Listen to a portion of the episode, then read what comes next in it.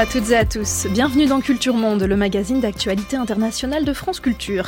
Une émission préparée avec Léa Capuano, Bertille Bourdon, Gwendoline Troyano, Barthélémy Gaillard et Nora Litoussi, réalisée par Vivian Lecuivre. Et à la technique ce matin, c'est Noé Chabat.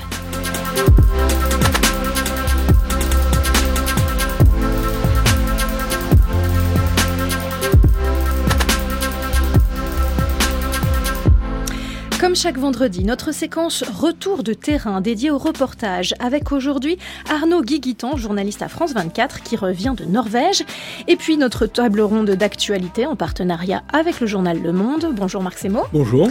À nos côtés, comme chaque vendredi, pour animer la discussion, nous reviendrons ce matin sur la situation au Sénégal où il y a tout juste une semaine, l'annonce du report des élections par le président sortant Macky Sall provoquait colère et stupéfaction dans tout le pays. La démocratie sénégalaise, souvent présentée comme modèle de stabilité dans toute la région, entre-t-elle dans l'une des pires crises de son histoire Nous en discuterons avec nos invités. Antoine Glaser, bonjour. Bonjour. Et bienvenue.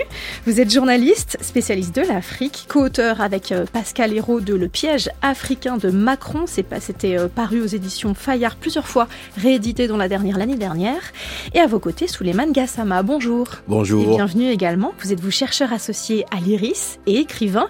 Vous êtes l'auteur notamment de Les bons ressentiments, essai sur le malaise postcolonial et c'est paru aux éditions Rive Neuve. Rendez-vous donc dans une vingtaine de minutes. Et pour commencer, Place à notre retour de terrain. Bonjour Arnaud Guiguitan. Bonjour. Vous êtes journaliste indépendant. Vous venez de réaliser avec Guillaume Collange, Norvège, la tentation sous-marine des métaux rares. Un reportage diffusé fin janvier sur France 24. Grand pays producteur de pétrole et de gaz, la Norvège s'intéresse désormais à l'extraction sous-marine de métaux rares. Le 9 janvier, le Parlement adoptait une loi autorisant la prospection minière des fonds sous-marins. La zone visée s'étend de la mer de Barents à l'archipel du Svalbard. Sous les eaux arctiques, à 3000 mètres de profondeur, les roches regorgent de minerais tels que le manganèse, le cobalt, le cuivre, le lithium, un potentiel industriel et économique gigantesque alors que la demande explose. Mais tandis que de nombreux pays s'opposent à l'exploitation des fonds sous-marins, eh bien la Norvège se rêve en pionnière de ce nouvel Eldorado. En quoi est-ce que le vote du 9 janvier au Parlement est un tournant dans l'exploitation des fonds sous-marins? C'est un véritable tournant parce que le, le, en juin dernier, le Premier ministre avait fait cette proposition d'explorer de, d'explorer les fonds marins euh, dans ses eaux territoriales. Euh, il y a eu six mois de tractation au Parlement et euh, le 9 janvier, euh, l'adoption a été réalisée à 80%, donc à une large majorité. C'est très rapide. C'est très rapide. Euh, ce qui, le, le, véritable tournant, c'est que des industriels vont pouvoir aujourd'hui aller explorer ces fonds marins en vue de d'exploiter euh, ces, ces, minerais. Ça veut dire qu'on va pouvoir délivrer des licences à des compagnies minières qui euh, oui. déposeront des projets. Euh, toutefois, le Parlement a prévu un dispositif qui fait que chaque projet devra à nouveau repasser devant l'Assemblée et être à nouveau voté, à, approuvé. Selon quels critères qu Pourquoi est-ce qu'ils ont prévu ce dispositif Et est-ce que ça veut dire que, bon, finalement, les licences d'exploitation sont peut-être pas non plus pour demain? Alors en fait, durant notre reportage, on a eu l'opportunité de rencontrer le, le ministre de l'énergie et du pétrole, qui euh, nous a assuré que euh, chaque projet serait étudié en fonction de normes environnementales, c'est-à-dire en, fonction de l'impact euh, que ces chantiers sous-marins pourraient provoquer. et s'il y avait le moindre risque, le moindre impact, les projets seraient refusés. Après, la question qu'il faut se poser, c'est où peut-on placer le curseur d'impact? Puisqu'il y aura évidemment un impact environnemental sur ces chantiers sous-marins. Il faut imaginer ces, bulldozers des mers, euh, des bulldozers qu'on trouve sur euh, les chantiers terrestres. Là, on les met à 3000 mètres de profondeur pour, euh, pour aller extraire des, centaines de tonnes de roches.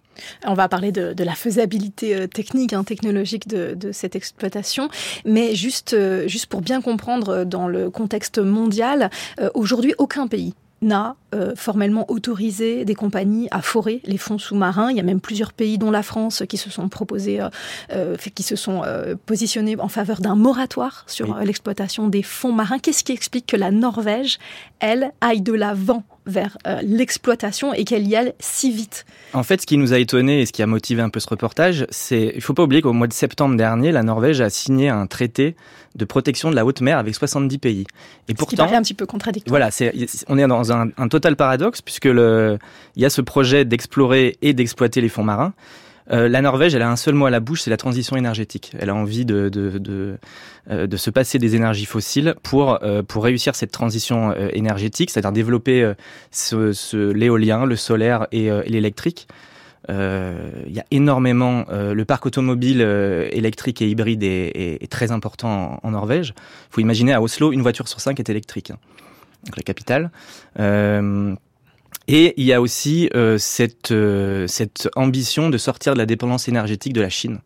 Euh, beaucoup d'industriels qu'on a rencontrés nous ont fait part de ce risque. depuis le conflit en Ukraine, il y a cette tension énergétique. La Chine aujourd'hui fournit la totalité de l'approvisionnement en métaux rares, du, de la production jusqu'au raffinage. Donc là, voilà, la, Norvège a envie de, sortir de cette dépendance euh, et d'avoir son propre système de production. S'il y avait une activité minière sur les fonds marins, il y aurait du son et du bruit qui pourraient provoquer une décomposition ou une destruction des habitats.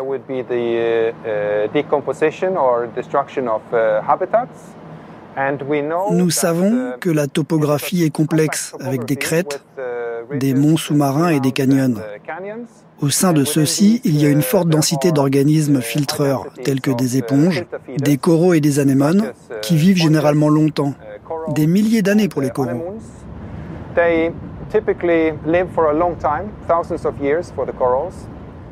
S'ils sont retirés d'une zone, ils la recolonisent très lentement, ce qui signifie que tout impact serait de longue durée. Frode Vikebo de l'Institut de recherche marine de l'Université de Bergen, dont vous avez recueilli euh, la parole, Arnaud Guiguitan. Euh, plusieurs scientifiques hein, ont alerté hein, sur les, risques liés à l'exploitation des fonds sous-marins. Là, on entend la question de la destruction des habitats. Quels sont les autres risques environnementaux liés à cette activité? Et qu'on a une idée de l'ampleur euh, qu'il pourrait représenter En fait, il y a très peu d'études d'études d'impact mesurées sur ces futurs chantiers sous-marins. Euh, vous parlez de destruction et décomposition des habitats. Il y a aussi une modification chimique des fonds marins. Euh, il peut y avoir aussi une, migration de, la, vie aquatique. Euh, moi, il y a quatre ans, j'ai fait un reportage en Indonésie sur, euh, sur une île qui s'appelle Bangka et qui est exploitée pour ses gisements d'étain. C'est une île qui est complètement euh, ravagée par, par cette industrie. et il y a des gisements également dans la mer de Java et on a pu voir nous les effets vraiment en direct puisque vous avez des milliers de mineurs qui qui forent les fonds marins, qui, plongent à 12 mètres de profondeur pour chercher cet étain. Et la mer de Java, là-bas, dans un village qui s'appelle Batu Belubang, elle est boueuse. La mer de Java aujourd'hui est boueuse, opaque. Euh, le sable est devenu de la glaise. Tout ça à cause des nuages de sédiments euh, qui, qui sont en suspension dans la mer c'est le risque qui peut arriver euh, lors de ces chantiers sous-marins. Les, principaux activistes environnementaux qu'on a rencontrés en Norvège nous font part de cette inquiétude de, ces panaches de sédiments, c'est-à-dire ces nuages de poussière qui stagnent comme ça dans l'eau et qui peuvent recouvrir et asphyxier euh, les coraux, par exemple. Euh, un, des responsables qu'on a rencontré euh, a, fait a, fait, ce parallèle assez euh, euh, assez intéressant. Le, le, nuage de Tchernobyl, beaucoup ont dit qu'il s'était arrêté à la frontière française. Là, certains industriels nous disent que ces nuages de sédiments vont être euh, vraiment euh, limités à, à, la zone de chantier. Or, alors, mer... sachant que cette zone est immense, hein. oui, on parle de 181 000 km 280 ah, pardon, 280 200, voilà, la taille de l'Angleterre. Ce qu'il faut savoir, voilà, cette, cette, zone comme ça peut paraître absolument immense, mais dans cette zone donc qui fait la taille de l'Angleterre, la, de on a, découvert 12 dépôts de, de, de croûte, 27 dépôts de croûte de manganèse et euh, 12 champs de sulfure. Euh, ces gisements font la taille d'un terrain de football, on nous a dit. Donc, on, change déjà d'échelle. Il n'empêche que euh, ces nuages de sédiments sont un vrai, sont un vrai danger environnemental.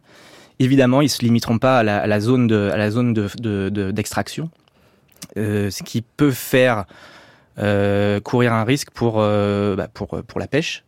Euh, puisque les, les, poissons pourraient, pourraient quitter cette zone. Euh, et aller, euh, et aller, euh, aller migrer ailleurs. Et voire être euh, contaminés par euh, des substances Absolument. comme le, comme le cuivre. En tout cas, c'est ce que vous dit l'un des militants oui. que vous rencontrez. les défenseurs du projet, eux, argue le fait que la Norvège peut se, peut se vanter d'avoir un, bilan en matière d'exploitation du pétrole, hein, puisque la Norvège est, un, est une puissance pétrolière et gazière, notamment offshore qu'elle se vante d'un bilan d'une exploitation plutôt propre. Alors propre, on ne parle pas des émissions de gaz, on parle de la façon dont le pétrole est exploité, qu'il n'y a pas eu de marée noire, par exemple. Euh, en quoi cette comparaison entre une, exploitation propre du pétrole et une exploitation propre des minerais sous-marins vaut euh, euh, et, voilà pourquoi pourquoi les défenseurs du projet mobilisent-ils cet argument? Alors en fait beaucoup nous disent qu'ils vont se servir de, leur expertise et de leur expérience en matière d'exploitation pétrolière pour justement exploiter ces minerais. Il euh, n'y a pas de mine propre. Ils en, sont ils en ont conscience. Euh, tous les industriels qu'on a rencontrés, ils, ont, conscience qu'il euh, il peut y avoir un, impact environnemental, mais ils veulent limiter au maximum le risque. Sauf comme vous le disiez, qu'on manque d'études d'impact il y a très très peu d'études d'impact. Euh, il y a eu des études qui ont été menées dans la zone de Claron-Clipperton, donc euh, dans le Pacifique. C'est une zone de 6 millions de kilomètres carrés qui est située entre Hawaï et, le Mexique. Il y a eu énormément d'études euh, menées là-bas, notamment sur la biodiversité et les écosystèmes. C'est l'argument que veut faire peser ces, activistes, c'est montrer en fait la diversité et la richesse de cet écosystème qui pourrait disparaître. Dans la zone de Clermont-Clipperton, il y a une, biologiste marine euh, du Muséum d'histoire naturelle de Londres qui a fait un inventaire de toutes les, de toutes les espèces et on a découvert plus de 5000. 5500 espèces, dont 90% n'avaient jamais été observées auparavant. Donc, si jamais il y avait ces chantiers sous-marins réalisés dans cette zone, euh, il y a des espèces qui risqueraient de disparaître. Alors, euh, revenons juste un instant sur le cas de la Norvège.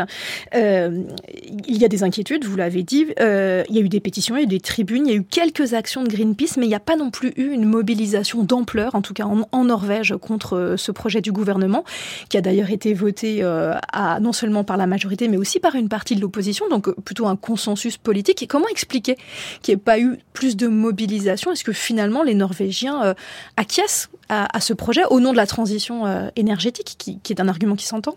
C'est vrai que durant notre reportage, on n'a pas vu de mobilisation, on n'a pas, pas vu, on a interrogé des Norvégiens qui ne sont pas montrés plus inquiets que ça. Euh, nous, on a, participé à une, manifestation à Paris euh, devant l'ambassade de Norvège, qui est organisée par euh, l'ONG Sustainable Ocean Alliance et Greenpeace, qui eux se mobilisent pour pour bah, faire entendre raison à la Norvège. Ils, avaient une pétition et ils voulaient rencontrer l'ambassadeur pour pour lui dire en fait d'arrêter euh, ce projet. Euh, il y a une à Stavanger qui est le berceau euh, de l'industrie pétrolière. C'est une ville qui est située au large de la mer du Nord. C'est là que l'un des plus grands gisements du pays a été découvert il y a 50 ans.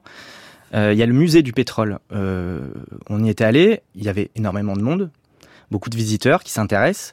Et sur le parvis de ce musée, il y avait une affiche qui retrace toute l'histoire de cette conquête pétrolière euh, avec ce slogan euh, la découverte qui changea la Norvège en parlant du pétrole. Aujourd'hui, il y a énormément de Norvégiens qui sont persuadés que euh, la découverte de ces minerais sous-marins seront le prochain or noir. Oui.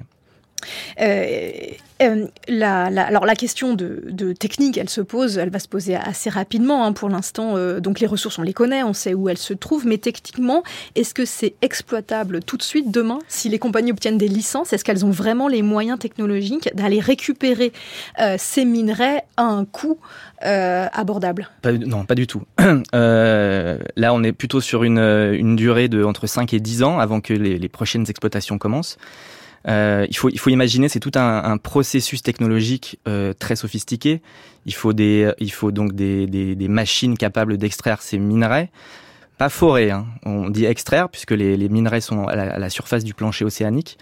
Euh, il faut, pour remonter ces milliers de tonnes de minerais et d'eau, des réseaux hydrauliques capables de passer de 3000 mètres de profondeur à zéro sur un navire de surface, où il faudra stocker ces milliers de tonnes de minerais, il faudra nettoyer euh, l'eau de mer qui sera ensuite rejetée à la mer. Euh, c'est des coûts pharaoniques. Pour l'instant, la technologie existe sur ces euh, bulldozers des mers capables d'extraire ces minerais. Il y a des, prototypes qui existent de pipelines verticaux, et ça, ils ont, cette expertise en matière de, de, remontée du pétrole. c'est des chantiers qui coûtent coûte très cher. Certains spécialistes disent que ça coûterait entre 1 milliard et 1 milliard et demi de dollars par an pour exploiter un chantier sous-marin. Euh, en parlant d'engins, de, il y a par exemple une, une excavatrice euh, euh, fabriquée, enfin récupérée par une société qui, qui est spécialisée dans le domaine et que vous filmez. C'est un engin qui pèse 16 tonnes et qui, alors qui a déjà été en mer parce qu'il était utilisé par, un, chasseur d'épave. À, à, quoi ressemblent ces engins? Et une fois qu'on sait les mettre tout au fond de l'eau à 3000 mètres, est-ce qu'on sait remonter les roches? Eh bien justement, euh, c'est ce principe-là de pipeline où il faudra mm. récupérer ces milliers de tonnes de minerais. Euh, cette excavatrice, oui, elle est très impressionnante. On ne l'imagine pas à 4000 mètres de profondeur. C'est un monstre d'acier hein, euh, qui a été adapté pour, pour extraire ces minerais. Il y a une tête foreuse. C'est un, un, L'entreprise qui s'appelle Cibet Solutions a investi quand même 10 millions d'euros pour, pour, pour faire l'acquisition de, de, cette machine. Ça veut dire qu'elle elle, elle parie sur l'avenir des mines sous-marines. On n'investit pas autant d'argent si, euh, si euh, le projet n'aboutit pas. Euh, c'est assez terrifiant de voir les images de, de, cette machine en mer, puisqu'elle a été testée en mer de Norvège il y a, il y a quelques mois pour faire des tests de carottage, pour voir comment la machine se comporte sous l'eau. Il faut imaginer qu'elle n'est pas toute seule. Il y a aussi des drones sous-marins, il y a des robots qui pilotent, il y a des, des, robots avec des pinces télescopiques pour, pour extraire ces minerais.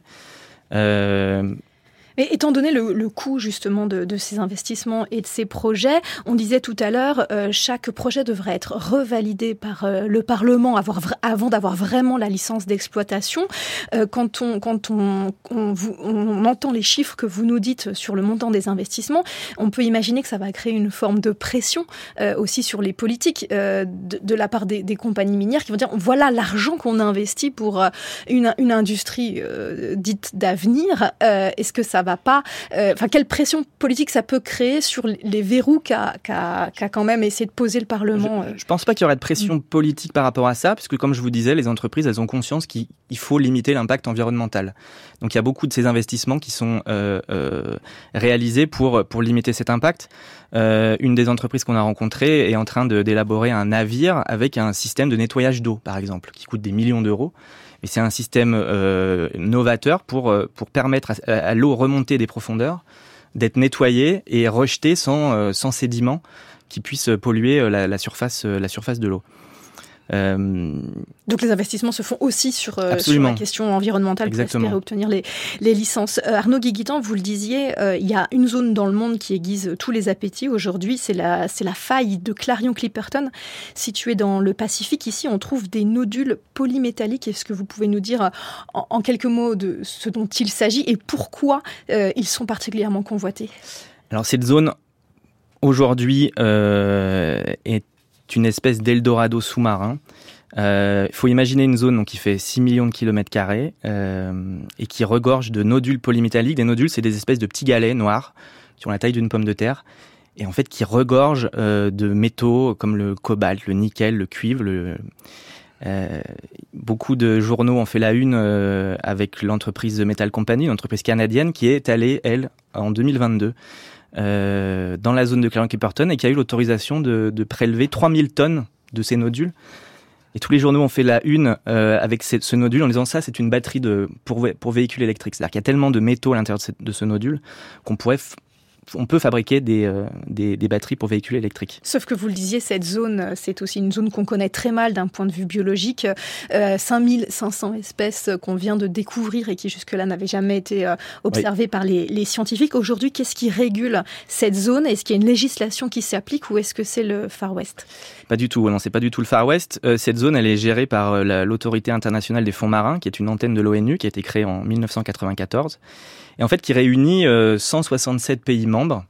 Et cet AIFM a une double casquette, c'est euh, établir un code minier, puisqu'il y a vraiment une volonté quand même d'aller euh, explorer et exploiter ces fonds marins, et en même temps dresser un, réaliser des normes environnementales pour pas faire justement n'importe quoi. Sauf que lors de leur dernière réunion en juillet à Kingston, en Jamaïque, aucun accord n'a été trouvé. Il n'y a pas eu d'accord minier, parce que bah, parmi les pays membres, il y a cette, cette coalition de pays opposés à l'exploration des fonds, à l'exploitation des fonds marins, dont la France, l'Allemagne, la Nouvelle-Zélande, le Costa Rica. Euh, il faut imaginer cette zone, euh, il y a 30 concessions. Aujourd'hui, on n'est que sur des contrats d'exploration et pas d'exploitation. Donc euh, les, pays, la Chine, la France, l'Angleterre peuvent aller explorer ces fonds. Beaucoup de nations sont sur les rangs et la Norvège l'est bien évidemment. Merci beaucoup Arnaud Guiguitan. Votre reportage Norvège, la tentation sous-marine des métaux rares, co-réalisé avec Guillaume Collange, est accessible sur le site de France 24. Merci beaucoup d'être venu dans Culture Monde.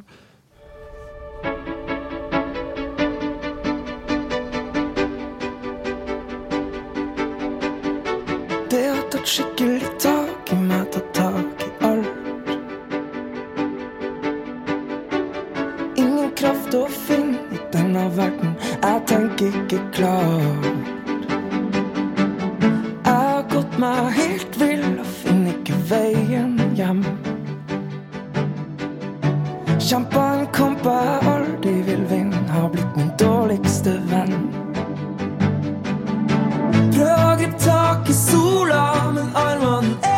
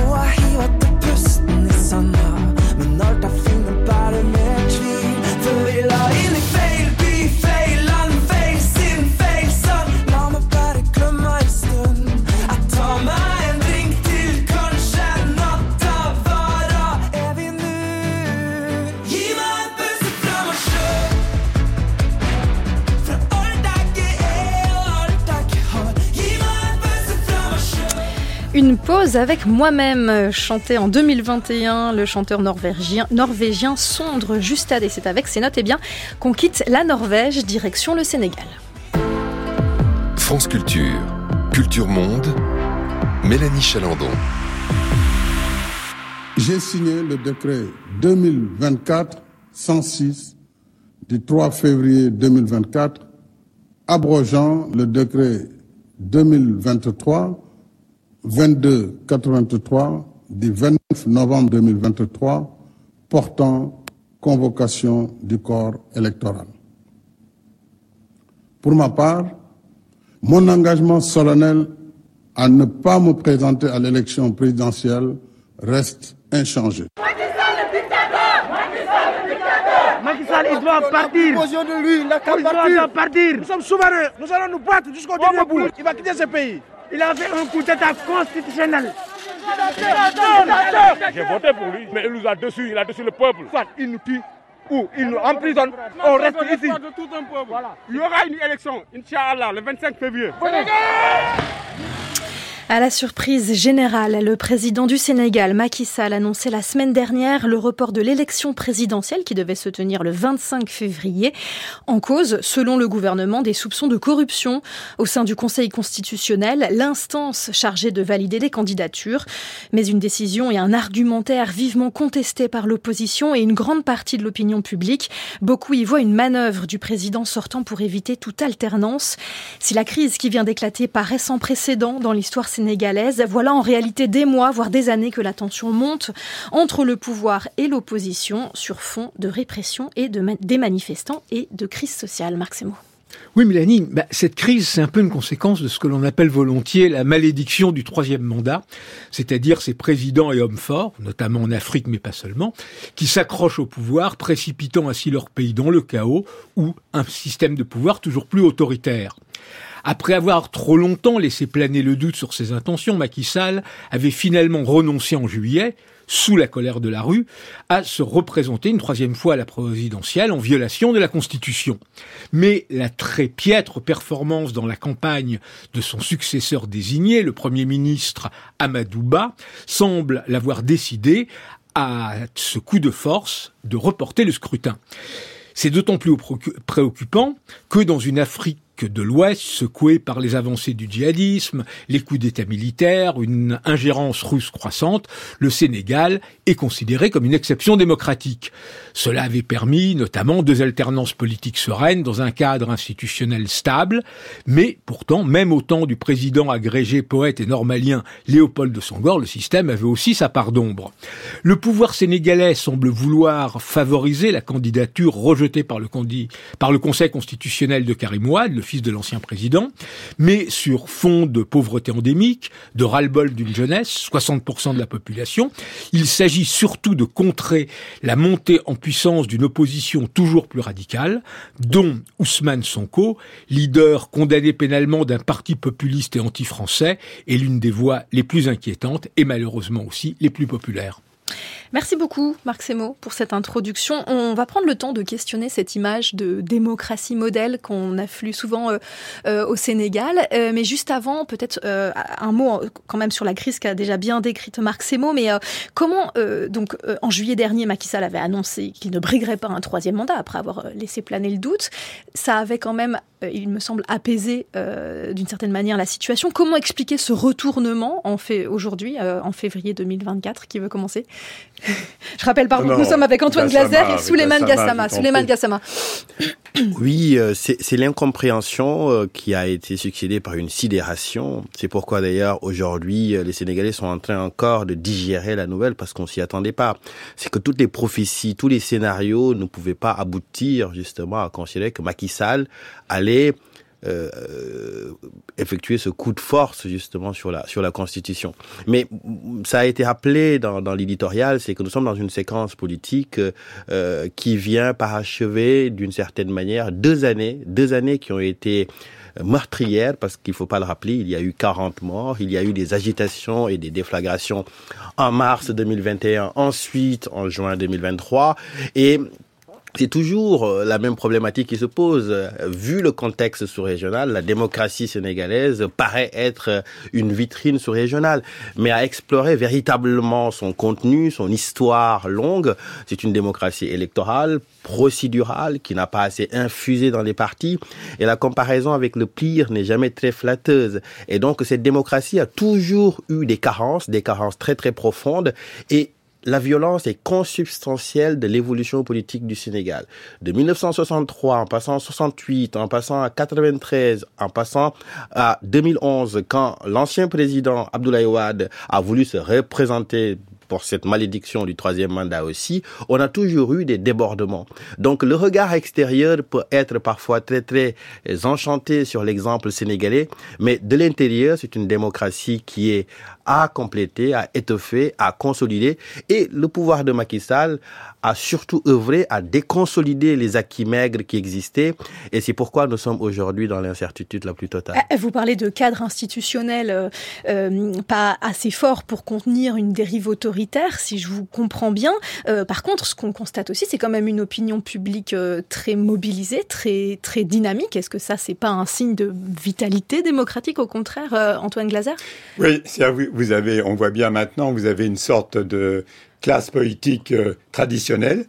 C'est une classe politique traditionnelle, euh, par, Parti démocratique sénégalais et Alliance pour la République euh, du président, avec une coalition dont le candidat était Amadouba. Et vous avez une jeunesse, comme l'a dit en particulier Marc Semo, qui se, maintenant, qui est en rupture avec cette classe politique traditionnelle qui, en quelque sorte, se repasse les plats hein, faut pas oublier quand même que euh, tout le monde a un peu oublié, mais en 2007, vous aviez un président de l'Assemblée nationale qui s'appelait Macky Sall, et en fait qui a été débarqué par Abdoulaye Wade, le président, parce qu'il préférait, au lieu d'avoir son dauphin constitutionnel qui était Macky Sall, il avait choisi son fils euh, Karim Ouad. Finalement, Macky Sall, avec la rue, a fini quand même par s'imposer. Mais vous voyez bien que c'est quand même, ce sont les mêmes, c'est la même euh, classe finalement de euh, politique. Et en face, vous avez ce qu'on appelle les inspecteurs des, impôts. Ça veut dire Ousmane euh, Sonko, qui est le président du PASTEF, un parti interdit, et rien que le, PASTEF, ce sont les, patriotes euh, africains du Sénégal pour le travail, euh, l'éthique. Vous voyez, c'est déjà dans le PASTEF, ce sont les inspecteurs des, impôts qui ont dénoncé euh, la corruption de cette euh, classe politique. Et là, vous avez vraiment une rupture profonde que n'avait pas vraiment connu le, le Sénégal euh, actuellement. C'est une sorte de, paroxysme et qui conteste euh, totalement le fait que ces deux types euh, restent au pouvoir, plus la perspective, on va peut-être en parler, mais d'une exploitation pétro gazière plus que pétrolière d'ici la fin de l'année. Et donc, c'est vrai qu'on a l'impression que finalement Macky Sall avait renoncé à ce troisième, ce troisième mandat, mais vraiment sous une pression internationale. Et là, où il rentre dans une, quelque chose de, rupture, ça veut dire il se bunkérise. Alors les plus, les plus, euh, un certain nombre évidemment de critiques vont dire qu'il s'africanise compte tenu de tout ce qui se passe dans la région, de ses homologues comme au Côte d'Ivoire, avait reproché à Macky Sall de pas faire son troisième mandat parce que eux, ça les mettait en porte-à-faux. Donc vous avez une affaire africano, africano euh, euh, sénégalaise aussi. Nous, on voit ça de l'extérieur. Les Américains sont montés vent debout les premiers, mais on voit ça à l'extérieur. Mais pour les Africains, pour en tout cas ce club de chefs d'État de la région, ils applaudissent à mort Macky Sall. Ils disent enfin, il faut calmer un peu le jeu. La démocratie, c'est bien, c'est la démocratie des Occidentaux, en particulier des Français. Il faut passer à autre chose. C'est ça qu'il y a dans la tête. Marc Seymour. Alors justement, est-ce que le sentiment anti-français dans cette crise et quelque chose, notamment dans cette montée en puissance des partis populistes et euh, de ce euh, PASTEF, patriote africain du Sénégal pour le travail, l'éthique et la fraternité, ce qui est quand même un nom extraordinaire. Est-ce que il y a une dimension euh, réelle de ça, comme on l'a vu par ailleurs au Mali, au Niger, au, au, au Burkina? Et est-ce qu'il y a en plus des ingérences russes sur ce thème? Souleymane Gassama? Si jamais euh, cette dimension existe, elle est parfaitement secondaire. Les réalités sénégalaises sont d'abord endogènes. L'histoire politique sénégalaise est d'abord endogène. Et d'ailleurs, Antoine Glaser a fait un peu le portrait des personnalités politiques qui ont occupé la scène depuis quelques années. Et ça me paraît important. Et avant de revenir sur cette question, justement, notamment des prises de position très très fortes de Pastef, pas tout à fait contre la France, mais contre la politique française. Ça me paraît être une nuance essentielle. Il faut revenir sur la nature de la crise. Il y a la superposition de trois crises au Sénégal aujourd'hui. Une crise sociale d'abord qui affecte principalement la jeunesse. Il ne faut pas oublier que l'université Cheikh de Dakar est fermée depuis plusieurs mois. Donc c'est un c'est un pays dans, dans, dans, une ville quasiment. C'est 75 000. Pour, pour prévenir des, suite, des, troubles? Exactement. Suite au débordement de juin 2023, le gouvernement avait tout bonnement fermé l'université. Parce que l'université était un bastion de résistance et puis ça produisait justement les bataillons de jeunes qui allaient dans la rue, qui étaient dans une logique insurrectionnelle.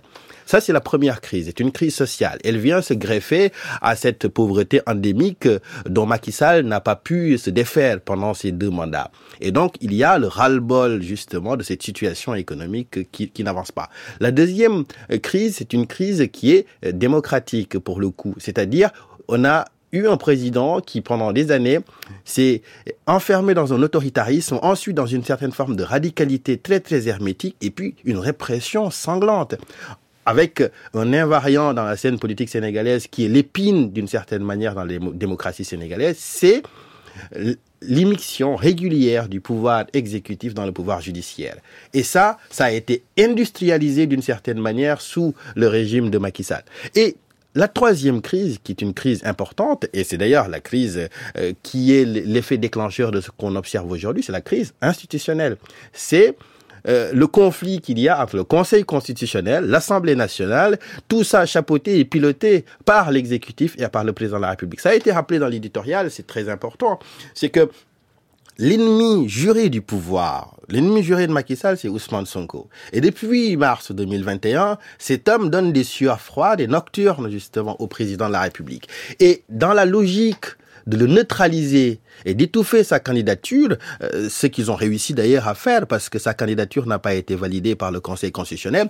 Il n'avait pas prévu le scénario, justement, le plan B d'une certaine manière, qui était en train d'ourdir le parti euh, PASTEF, c'est-à-dire Ousmane Sonko ne participe pas, mais il y a son dauphin, il y a son héritier, et son héritier était crédité de scores très très honorables.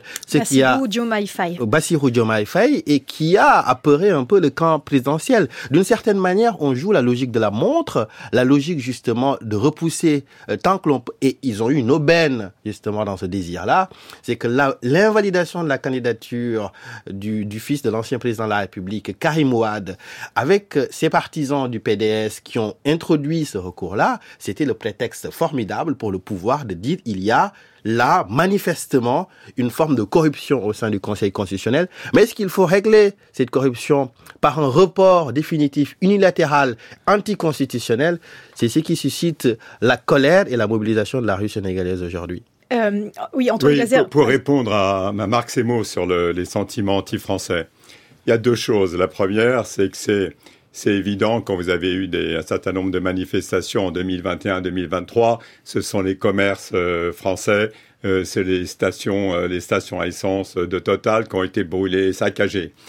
Mais d'abord, il faut savoir deux choses. La première chose, c'est que le Sénégal est totalement mondialisé. Moi, je vois l'image, par exemple, le plus grand stade du pays qui a été inauguré. Vous aviez Macky Sall avec dans une main le président euh, Frank Steinmeier, le président euh, allemand, et de l'autre Erdogan, euh, le président turc. Vous êtes dans toute les, la nouvelle zone industrielle avec des immeubles autour de l'aéroport, ce sont les Turcs qui sont à la manœuvre.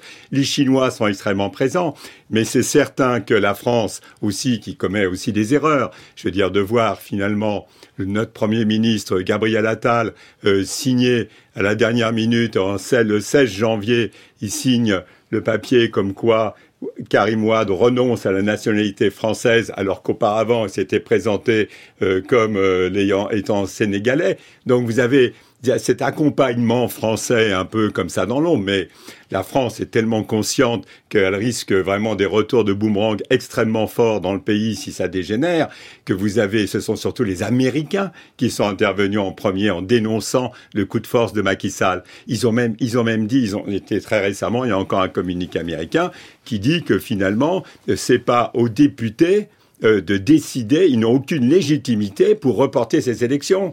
Et ils s'inquiètent aussi de voir euh, que ce sont les gendarmes qui sont venus manu militari expulser les, opposants du PASTEF qui étaient à l'intérieur de l'Assemblée nationale. Donc la France essaye d'être en première ligne. La France s'est fait complètement euh, virer de, Mali, du Burkina, du Mali, du Niger. Et, finalement, on est dans une période comme ça de transition où la France a intérêt à parler le moins possible, s'exprimer le moins possible sur la situation euh, au Sénégal. D'ailleurs, la France, le communiqué de la France, c'est une vive, euh, euh, un étonnement, etc. Mais ils sont très très prudents. La scène que vous évoquez, on peut la visionner sur euh, sur YouTube. Elle a été filmée. On voit effectivement des gendarmes euh, entrer les uns après les autres euh, au sein du Parlement et évacuer les uns après les autres les, les députés qui s'étaient massés à l'endroit du vote pour empêcher pour empêcher ce vote. C'est une image assez terrible et qui et qui on imagine va va marquer va marquer l'histoire du, du Sénégal. pour bien comprendre la question de ce que représente Ousmane Sonko et sa, et sa force politique. Vous le disiez, lui, il a été condamné par la justice, son parti a été euh, euh, dissous, euh, il a eu beaucoup d'ennuis policiers et judiciaires. que représente toutefois Alors, il a, il a un dauphin qui, qui, se, qui se présentait. Aujourd'hui, à quel point sa force est enracinée au Sénégal, chez qui? Et vous avez dit la jeunesse, mais peut-être nous dire un peu plus précisément, et quels espoirs il cristallise? Alors, il est devenu le véhicule de beaucoup d'espoir, de déçus du régime, mais sa force principale, c'est qu'il a une aura près de la jeunesse près de la jeunesse. La jeunesse souvent défavorisée, de la jeunesse qui est d'une certaine manière sacrifiée, de la jeunesse qui a des tentations justement d'exil, ainsi de suite. Il faut rappeler ce contexte-là. Depuis octobre, il y a eu 4000 ou 5000 Sénégalais qui ont tenté le périple de la mer pour aller dans les côtes euh, occidentales. Donc c'est quelque chose qui dit cette forme de désaffection sociale qu'il y a, ce désespoir. Et Ousmane Sonko, dès son ascension, parce que euh, Antoine Glaser l'a rappelé, c'était un syndicaliste euh, qui était euh, aux impôts et domaines. C'était d'ailleurs très amusant parce que son directeur à l'époque aux impôts et domaines, c'était Amadouba, l'actuel premier ministre. Donc c'est une maison qui est très très importante, les impôts et domaines dans l'histoire politique du C'est là où, d'une certaine manière, la contestation a commencé à éclore dans cette nouvelle séquence-là. Et Ousmane Sonko a bâti euh, sa force politique en travaillant un langage accessible, en rendant les questions qui sont parfois très très pointues, euh, des questions beaucoup plus faciles, traduites dans la langue sénégalaise qu'il utilise parfaitement. Et puis, sur son discours sur la France, il a beaucoup évolué. Ousmane Sonko avait connu des pointes très très radicales où il avait d'ailleurs euh, affirmé des, affinités ou en tout cas des complicités avec les putschistes qui sont au pouvoir au Mali, dont Assimi Goïta. Et il s'est rendu compte après que c'était peut-être pas forcément porteur, il a rétro-pédalé parce que il avait dit qu'il ne parlerait plus jamais aux médias français, il ne parlerait ni à RFI ni à France 24, jugés comme des instruments de la France-Afrique médiatique. Il a accordé une interview à Christophe Boubavier, Marc Perelman de France 24. Il avait dit qu'il n'autoriserait jamais euh, Auchan de s'implanter dans la ville dont il est le maire, la ville de Ziguinchor au sud du Sénégal. Il a octroyé la licence. Et comment vous expliquez ce changement? Oui, parce que je pense que dans son camp, beaucoup de gens lui ont dit de lisser peut-être un peu plus son discours, d'être un peu plus fin, de s'adresser à la politique française et de ne pas apparaître justement dans ce sentiment juste de défiance ou en tout cas de radicalité vis-à-vis de la France comme une forme d'entité euh, euh, euh, un peu anonyme d'une certaine manière. Et donc sa popularité est réel. Euh, moi, j'avais fait un reportage euh, en juin 2023 euh, lors d'un séjour à Ziguinchor sur les ressorts de sa popularité. C'est là j'ai pu mesurer qu'il qu'il apparaît pour beaucoup comme une forme de messie avec une aura presque religieuse et que les jeunes sont prêts à donner leur vie justement pour Ousmane Sonko. Le titre du reportage c'était avec Sonko jusqu'à la mort. Et d'ailleurs, on l'a vu et ça a d'ailleurs constitué l'ADN d'une certaine partie, d'une certaine manière du parti PASTEF, c'est-à-dire cet ADN de, de la contre-violence, de la radicalité, des désirs insurrectionnels, qui ont pu d'ailleurs lui coûter parfois en termes d'apaisement et en termes d'aura au-delà uniquement de son parti. Antoine Glaser? Oui, c'est très important aussi le, ce que Gassama disait sur les impôts, parce que en fait, quand il a commencé à dénoncer la corruption euh, autour de Macky Sall, autour de Macky Sall, etc., vous avez eu immédiatement, il a été immédiatement euh, viré euh, pour euh, se sortir de sa réserve, etc., son droit de réserve qu'il n'avait pas respecté. Et à partir de ce moment-là, après, il a écrit un bouquin qui s'appelait Chronique une chronique pétrolière sur comment la classe politique au pouvoir, et en particulier le propre frère du président, mm. était en train de mettre la manne sur, sur le pétrole du pays, etc., avant même que le pétrole soit sorti. Et ça, ça a cristallisé une, une, on peut pas parler autrement, de Macky Sall vis-à-vis d'Ousmane Sonko. Ça veut dire en Afrique s'en prendre à sa propre famille, etc. Et y a, et je pense que ça participe beaucoup aussi à cette euh, décision de Macky Sall. Ça veut dire, pour lui, c'est vraiment le chiffon rouge. Il préfère évidemment euh, s'allier avec son, son ancien ennemi euh, Karim quitte à mettre Karim Wade même au pouvoir si c'est si c'est nécessaire, plutôt qu'Ousmane Sonko. Ça veut dire pour lui, c'est terrible. Et il ne faut pas se leurrer non plus. Derrière lui, il y a quand même les Occidentaux à Paris qui disent tout sauf Ousmane Sonko. Pourquoi? Parce que Ousmane Sonko est prétendument, c'est vrai que c'est rapproché des frères musulmans. Ça fait rigoler quand on sait quand même que Karim Wade a été, euh, quand il était euh, en exil, il était au, Qatar. Et le Qatar soutient financièrement énormément le Sénégal. Mais il y a quand même toujours cette, cette idée derrière qu'avec Ousmane Sonko, ce sont les islamistes radicaux qui vont arriver au pouvoir. C'est ça qu'il y a derrière tout ça par rapport au soutien euh, de Paris, de ceux qui ferment les yeux sur le fait qu'il n'y a plus de démocratie au Sénégal. Vous avez évoqué la question pétrolière. Euh, il y a pile dix ans, euh, deux champs pétroliers et gaziers ont été découverts au large des côtes sénégalaises, avec apparemment des, réserves assez gigantesques. les chantiers de mise en exploitation ont pris du, du retard, mais ils sont en cours. En quoi la promesse de cette manne pétrolière et des ressources pour l'État sénégalais change un peu la donne aussi sur la question du pouvoir, sur la question de ce que cette ressource va pouvoir donner en marge de manœuvre, peut-être pour de la redistribution, on, peut, on, peut, on peut espérer, euh, ou pour, euh, pour enrichissement personnel, je ne sais pas, mais voilà, en quoi ça change la donne, la question pétrolière? Alors, la question pétrolière est très importante. Très souvent, il y a une boutade, très souvent pour parler de la malédiction du pétrole dans beaucoup d'États africains. Alors, le Sénégal s'est doté d'un code minier, euh, d'un organisme de transparence justement sur ces questions-là, mais ça ne réussit pas justement à démanteler les soupçons qui peuvent persister sur les tentations à la fois claniques, sur les prédations. Et on l'a vu d'ailleurs que les malversations financières ont été au cœur d'ailleurs de la séquence politique actuelle, parce que Ousmane Sonko a dénoncé justement certains arrangements euh, qui étaient faits au bénéfice de quelques-uns et pas et pas de tous. Donc euh, la question pétrolière est importante, mais il faut peut-être pas la, surévaluer euh, pour l'instant, parce que la Société nationale du pétrole, Petrosen au Sénégal, fait un travail qui est salué par l'opposition comme par le pouvoir et par les observateurs d'ailleurs internationaux. Donc il me semble que ce serait prématuré aujourd'hui de voir dans la gestion du pétrole justement un certain un certain venin de la discorde au Sénégal. Sur Ousmane Sonko et les frères musulmans, je pense qu'il y a beaucoup de soupçons. Il faut, il faut, il faut, il faut nuancer deux choses. C'est-à-dire, il est l'objet de beaucoup de projections. Vu que c'est le candidat dégagiste anti-système assumé et qu'il est contre la caste dirigeante qui existe depuis très très longtemps et qu'il a eu des propos d'ailleurs très très durs sur euh, les complicités de cette oligarchie qui se perpétue. D'ailleurs oligarchie libérale parce qu'il faut pas l'oublier euh, Macky Sall est l'héritier d'Abdoulaye Wade. Il a été son exécuteur testamentaire. C'est lui qui a fait toutes les bases besognes euh, d'Abdoulaye Wade quand il voulait liquider des gens. D'une certaine manière il a été à bonne école.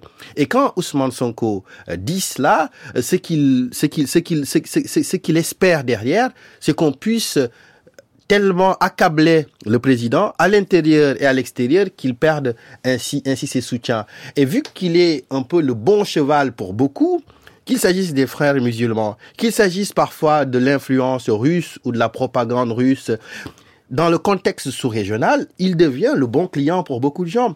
Est-ce qu'il en profite il faudrait faire, je crois, des études et des enquêtes pour le savoir, mais bien sûr qu'il y a des opportunismes qui parfois se coalisent et qu'il y a des coalitions un peu objectives qui se font comme ça parce que les intérêts convergent. Mais il faut prendre le temps de détricoter ce qui est un soutien réel, ce qui est une projection.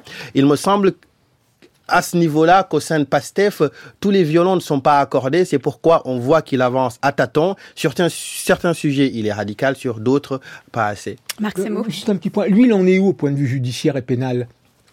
Oui, alors Ousmane Sonko aujourd'hui est détenu, est détenu euh, pour tous les bouleversements qu'il y a eu au Sénégal, toutes les déflagrations, donc il n'est pas encore jugé. La seule condamnation qu'on connaît pour l'instant, c'est une condamnation pour un motif pour, pour un motif pour le moins caduque de corruption de jeunesse pour une affaire de viol, d'ailleurs qui a déclenché l'affaire en mars 2021, corruption de jeunesse. Et cette Vous affaire dites pour le moins caduque, mais on, peut on peut on peut estimer que potentiellement cette jeune femme donc qui a qui l'accuse de viol euh, est peut-être une victime. Enfin, ah oui, pas présumer de la de, non, de, corruption. Il n'a pas été accusé, il n'a pas été condamné pour viol. Oui. Voilà. Mais elle, elle l'accusait de viol. Oui, mais c'est ça. Donc euh, cette affaire-là a débouché sur corruption de jeunesse, pas de viol. Mm. Donc moi d'ailleurs j'ai écrit un texte à l'époque pour défendre la victime et dire qu'il fallait l'écouter en espérant que la justice fasse son travail, ce qui n'a pas été fait dans les bonnes conditions. Donc il y a eu un jugement de substitution d'une certaine manière. Et l'autre affaire pour laquelle il est condamné, c'est l'affaire de diffamation. C'est une affaire de diffamation, c'est ce qui l'exclut de la présidentielle. Et d'ailleurs, il est condamné euh, avec du sursis. Et donc, sa détention aujourd'hui, ainsi que des milliers de détenus dans les prisons aujourd'hui, des détenus politiques qui ont été accusés d'être euh, des fomenteurs d'une certaine manière de l'insurrection contre Macky Sall. C'est ce qui explique aussi le raidissement euh, de, du contexte politique au Sénégal et euh, cette, cette, cette, répression qui est violente et qui est dénoncée par, par l'opposition. Oh, Antoine Glaser, comme il ne reste plus beaucoup de temps. juste un mot pour, pour compléter l'autre le, candidat du PASTEF, ça veut dire qui est le candidat validé, il est lui aussi en prison pour outrage à magistrat. Donc quand vous êtes jeune au Sénégal, vous dites mais tous nos représentants, ils sont en prison même quand on les valide. Euh, oui, une question sur la CDAO. Le, 6 février, la CDAO a encouragé, je cite, encouragé le Sénégal à rétablir urgemment le calendrier de la présidentielle. Est-ce que la CDAO aujourd'hui, vu le contexte euh, régional et les crises avec plusieurs pays, euh, notamment le Burkina Faso, le Niger, le Mali, qui ont décidé de quitter l'instance, a le pouvoir de faire pression sur le Sénégal? Non, la CDAO, maintenant, la communauté des États d'Afrique de l'Ouest, est largement discréditée parce que ben parce qu'il y a toujours eu deux poids deux mesures. Ils ont avalisé un certain nombre de, de, de troisième mandats et très franchement, on voit bien d'ailleurs leur communiqué très très prudent et la CDAO pèse de, va peser de moins en moins. Il faut voir ça sur un plan surtout économique et financier et surtout que depuis quand elle avait menacé d'intervenir au Niger avec le grand Nigeria dont le président Tinubu était le président en même temps, la CDAO ne l'a pas fait et ça a piégé d'ailleurs euh, Emmanuel Macron qui croyait vraiment que le, le Nigeria allait intervenir au Niger pour rétablir le président euh, Bazoum sur son trône et ça n'a pas fonctionné. Donc vous voyez que même à Paris, ils savent plus ce qui se passe en Afrique. Vous écoutez Culture Monde. Antoine Glaser et Souleymane Gassema sont nos invités pour parler de la situation au Sénégal, au Sénégal en crise depuis l'annonce il y a une semaine du report de l'élection présidentielle. Comme chaque semaine, nous sommes en partenariat avec Cartooning for Peace, cette association de dessinateurs du monde entier, c'est la bulle Cartooning. Il fait le clown Mais on a été créé pour faire rire les hommes, mon ah vieux et le dessin de cette semaine nous vient d'Algérie. Il est signé du célèbre caricaturiste Ali Dilem. Dilem y a représenté euh, la surprise d'un électeur s'apprêtant à entrer dans un isoloir pour voter. L'homme que l'on devine être un Sénégalais aux couleurs de ses habits s'est approché de la cabine et a tiré le rideau. À l'intérieur, stupeur, non pas des bulletins ni d'enveloppes, mais un trou, comme s'il y avait un puits, voire un abîme à la place du sol, un dispositif bien caché comme si l'on avait voulu que l'homme tombe intentionnellement dans le fossé en allant voter. Mais heureusement, il s'arrête juste avant. Un dessin à découvrir sur le fil Twitter de Culture Monde et sur euh, notre page internet. Une réaction, je vous vois sourire, euh, Suleiman Gassama. Oui, enfin, j'aime beaucoup les dessins de dilemme, mais euh, le trou peut s'apparenter à un puits de pétrole, je voulais rajouter. Oui, on peut dire aussi, ça correspond au jeu de Bonto dans cette classe politique. Qu'est-ce que ça, euh, euh, euh, cette caricature peut-être nous dit de la rupture de confiance qui est en train de s'opérer entre les citoyens et le pouvoir au Sénégal? Question peut-être de prospective. Est-ce qu'il est-ce qu'il y a un point de non-retour a été euh, atteint dans cette, euh, dans cette crise, euh, Antoine Oui, dans le sens que c'est pas simplement le Sénégal. Ça veut dire, là, on est dans une période historique particulière où vous avez tous ces processus démocratiques que la France a quand même un peu coordonné pendant 30 ans de post-colonial 1960 jusqu'à la chute du, mur de Berlin, continue à faire comme si de rien n'était, avec des constitutions qui sont largement importées. Ça ne veut pas dire qu'elles soient pas fiables et qu'il faut pas non plus les utiliser. Mais je veux dire, on sent qu'on est en fin de période historique. Tout ça, c'est l'ensemble de l'Afrique de l'Ouest, l'ensemble de, de cette France qui a été un peu tenue comme ça dans cette période post-coloniale avec un système intégré. On voit que c'est ça et que même le Sénégal, qui était soi-disant la vitrine et on sera, c'était toujours le Sénégal, on voit que ben, lui aussi, euh, il est pris euh, dans cette, volonté de changement de toute une partie de la population, de ce souverainisme, de ce panafricanisme, des gens qui ont envie de réfléchir par eux-mêmes et, c'est ce qui représente actuellement, c'est ce qui se passe au Sénégal. Euh, cette dynamique que vous décrivez, il y a un peu plus de dix ans, 2011, euh, elle a été incarnée très fortement au Sénégal par un mouvement qui s'appelait Y en a marre, et justement à l'occasion d'une crise démocratique et institutionnelle hein, contre le troisième mandat de, l'ancien euh, président Abdoulaye Wade. Qu'est-ce qui reste de cette dynamique? Je crois que le mouvement lui-même n'est plus, plus très vivace, en tout cas ses leaders ont eu des soucis, mais, qu'est-ce qui reste de, cette dynamique? Puis on a presque changé de génération, hein, ça, fait presque 15 ans.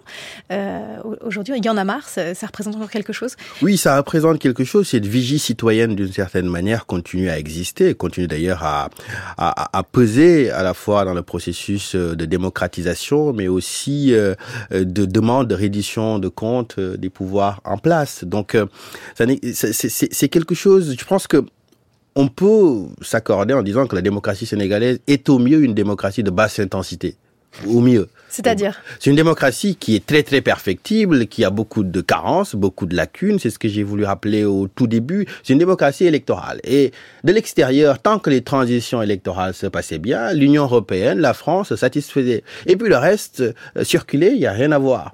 Et donc la démocratie réelle, une démocratie sociale, économique, une démocratie intégrale, substantielle et substantive au Sénégal, n'a jamais existé. D'ailleurs, on se rend compte qu'elle n'a jamais existé depuis très très longtemps.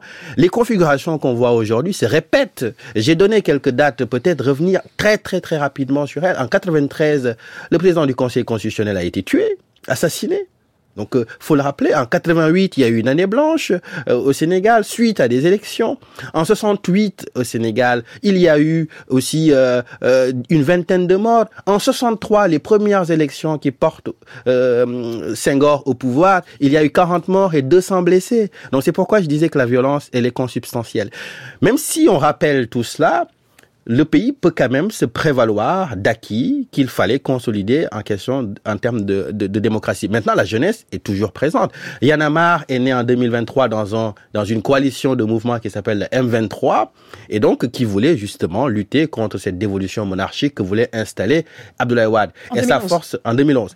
Et sa force existe encore aujourd'hui. C'est vrai qu'ils ont été euh, soupçonnés d'avoir été financés euh, euh, par des forces étrangères, donc ce qui a un peu réduit leur Mais la jeunesse est mobilisée. Et d'ailleurs, c'est pourquoi on assiste à cette sidération, à cette colère. C'est qu'il y a une dynamique citoyenne. Il y avait une vraie volonté, justement, d'aller dans les urnes.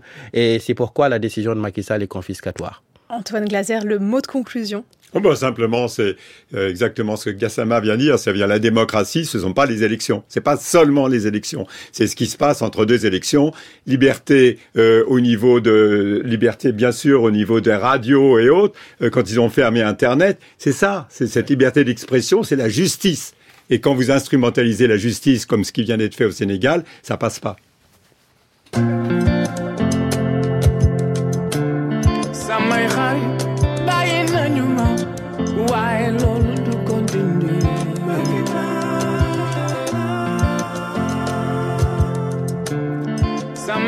Di jàmm weddi nañu ma man waaye loolu ko dindi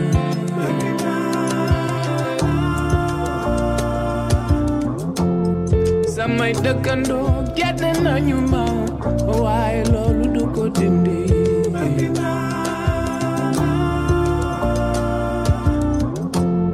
bëgg naa la dara dara dindi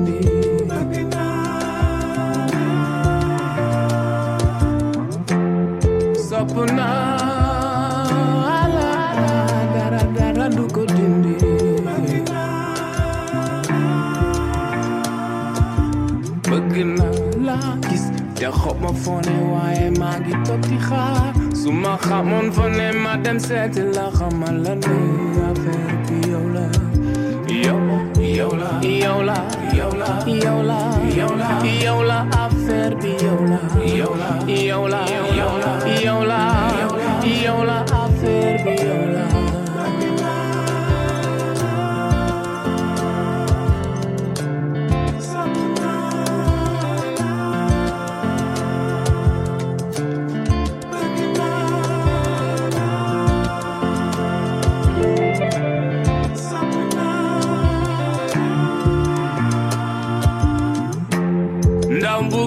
ki mu miin xol ba dafay dëkke diis bu doonu géej may tere sa jëmm ji moo may